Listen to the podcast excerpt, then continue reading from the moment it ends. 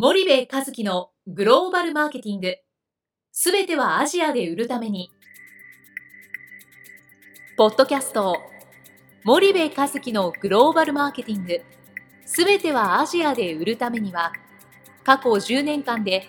1000社以上の海外展開の支援を行った森部和樹が、グローバルマーケティングをわかりやすく解説します。グローバルマーケティングとは、世界のニーズに応えて利益を上げること。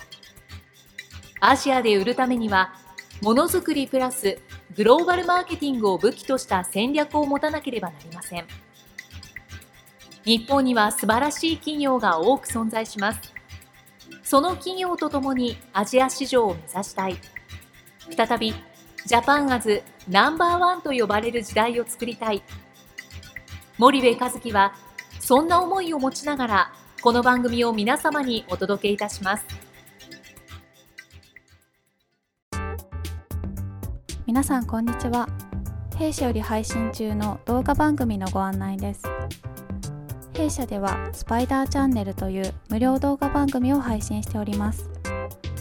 この動画番組は日本企業の海外販売チャンネル構築のノウハウを無料でお届けする番組です。またグローバルビジネスに関するさまざまな情報もお伝えしています。毎週火曜日金曜日の週2回配信。iTunes 内ポッドキャストにてご覧いただけます。iTunes にて番組タイトル名スパイダーチャンネル。大文字で SPYDERCHANNEL と検索ください。自動で最新動画がお手元に届く購読手続きが行えます。ぜひご覧ください。こんにちは、ナビゲーターの東忠夫です。こんにちは、森部和樹です。じゃあ、森部さん、あの、今日はちょっとまたディストリビューターの話に戻って、はいうん、まあ、ディストリビューターの選定を、はいはい、まあ、森部さんお得意とされてると思うんですけども、はいはい、まあ、選定する、なんでしょう、あの、内容というか選定の仕方もそうなんでしょうけど、うんうん、結構タイミングとかによってもディストリビューターが扱いたい扱いたくないみたいな話もあるんですけど、はいはい、その辺についてあんまり今まで話してこなかったと思うんですけど、その辺はどう思われますかね？なるほど。あのね今日ねもしかしたらねこのポッドキャスト市場、はい、トップ10に入るぐらい重要な話をしちゃうかもしれない。あじゃあ、えー、皆さんよく耳を傾けて、はい、思うんですけどね、はい、今ちょっと東さんに言われて思ったんだけど結局そのごめんなさい。一旦ね現地法人があって、はい。えー、現地でディストリビューターを直接マネジメントして、うんうん、えー、工場も持って本格的に展開している原産原販型のチャンネルビジネスではなくてね、はい、一方で輸出ベースでやっている場合、まあ多いじゃないですか。大手の消費財メーカーでもまだまだ、うん、あのある特定の国では工場もあるし原稿もあるし原産原販型のビジネスをやってると、うんうん、で一方で、えー、世界50カ国に輸出してますっていう会社って非常に多いと。でただ、その50カ国をすべてでね、えー、本当に最適化できてるかっていうとそうではなくてね、えー、各国で付き合ってるディストリビューターってもうはるか昔20年前に全然全然全然全人が決めたとかね、でそんな中でまあ定期訪問してるんだけど当然、はい、フラストレーションもあれば、はい、本当にそのディストリビューターでいいのか悪いのかっていうことすらわからないまま、ただそれが弊社のディストリビューターなんでってて付き合ってると。はい。だから競合のディストリビューターとのその配下力の違いなんて比較したこともないわけですよね。で僕がねすごく危機感を持っているのが、うんあの多くの消費財メーカーさんってね、えーと、ディストリビューター選定してマネジメントするの自分たちの仕事だって言ってるんですよ。はい、それはそうです。メーカーの仕事は、うん、あアジア新興国に合った製品の開発と、うん、おそれをディストリビュートするためのチャンネル作りと、はい、おそれを選んでもらうためのプロモーションと投資、うん、この3つしかないんでね、はい、チャンネル作りも本来はメーカーの仕事ですよ。ただアジアなんかだと特に ASEAN なんかね各国優秀なディストリビューターって10社、うん、20社ぐらいしかないわけですよね、うん。うん、でそうするとその10社20社を世界中の同業と取り合ってるっていうのが、はい。はい、今の姿でね、はい、で今多くのその世界50カ国に輸出してますっていうメーカーさんって、はい、再構築をしないといけない必要性に迫られているのに、うん。うん。うんその本当の選択肢が10社、20社しかないっていうことにすら気づいてないからね、これ、早いもん勝ちなんですよね。はい、で競合が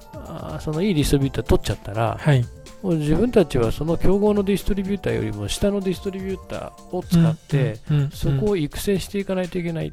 はいはい、こんなそんなことないわけじゃないですか。そうですね。で僕はこの早くしないとだめですよ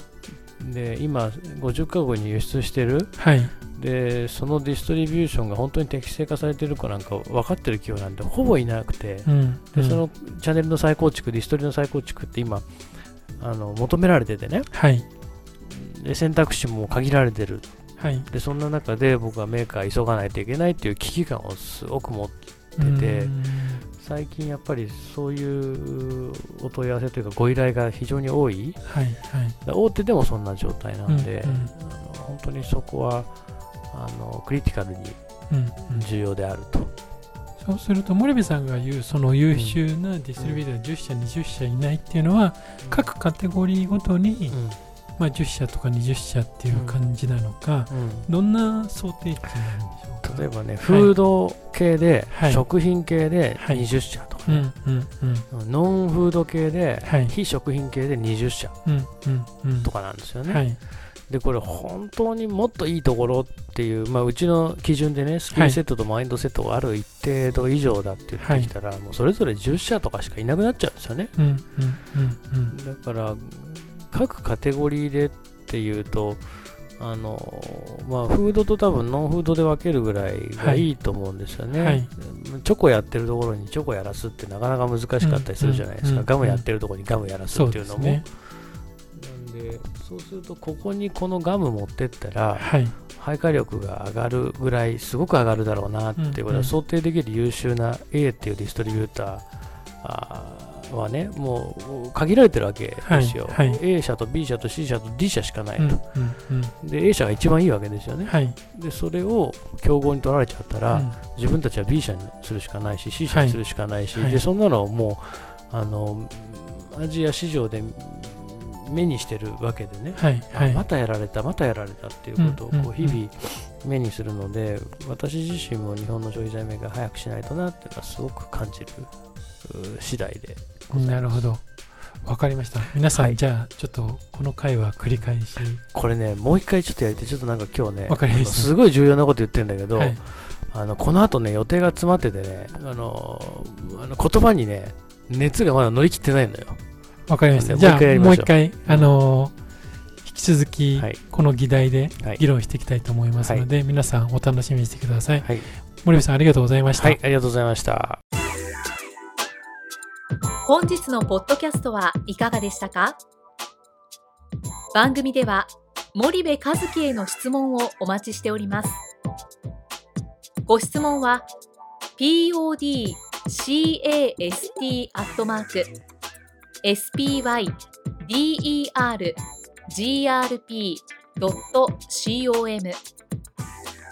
ポッドキャストアットマークスパイダー grp .com までお申し込みください。たくさんのご質問をお待ちしております。それではまた次回お目にかかりましょう。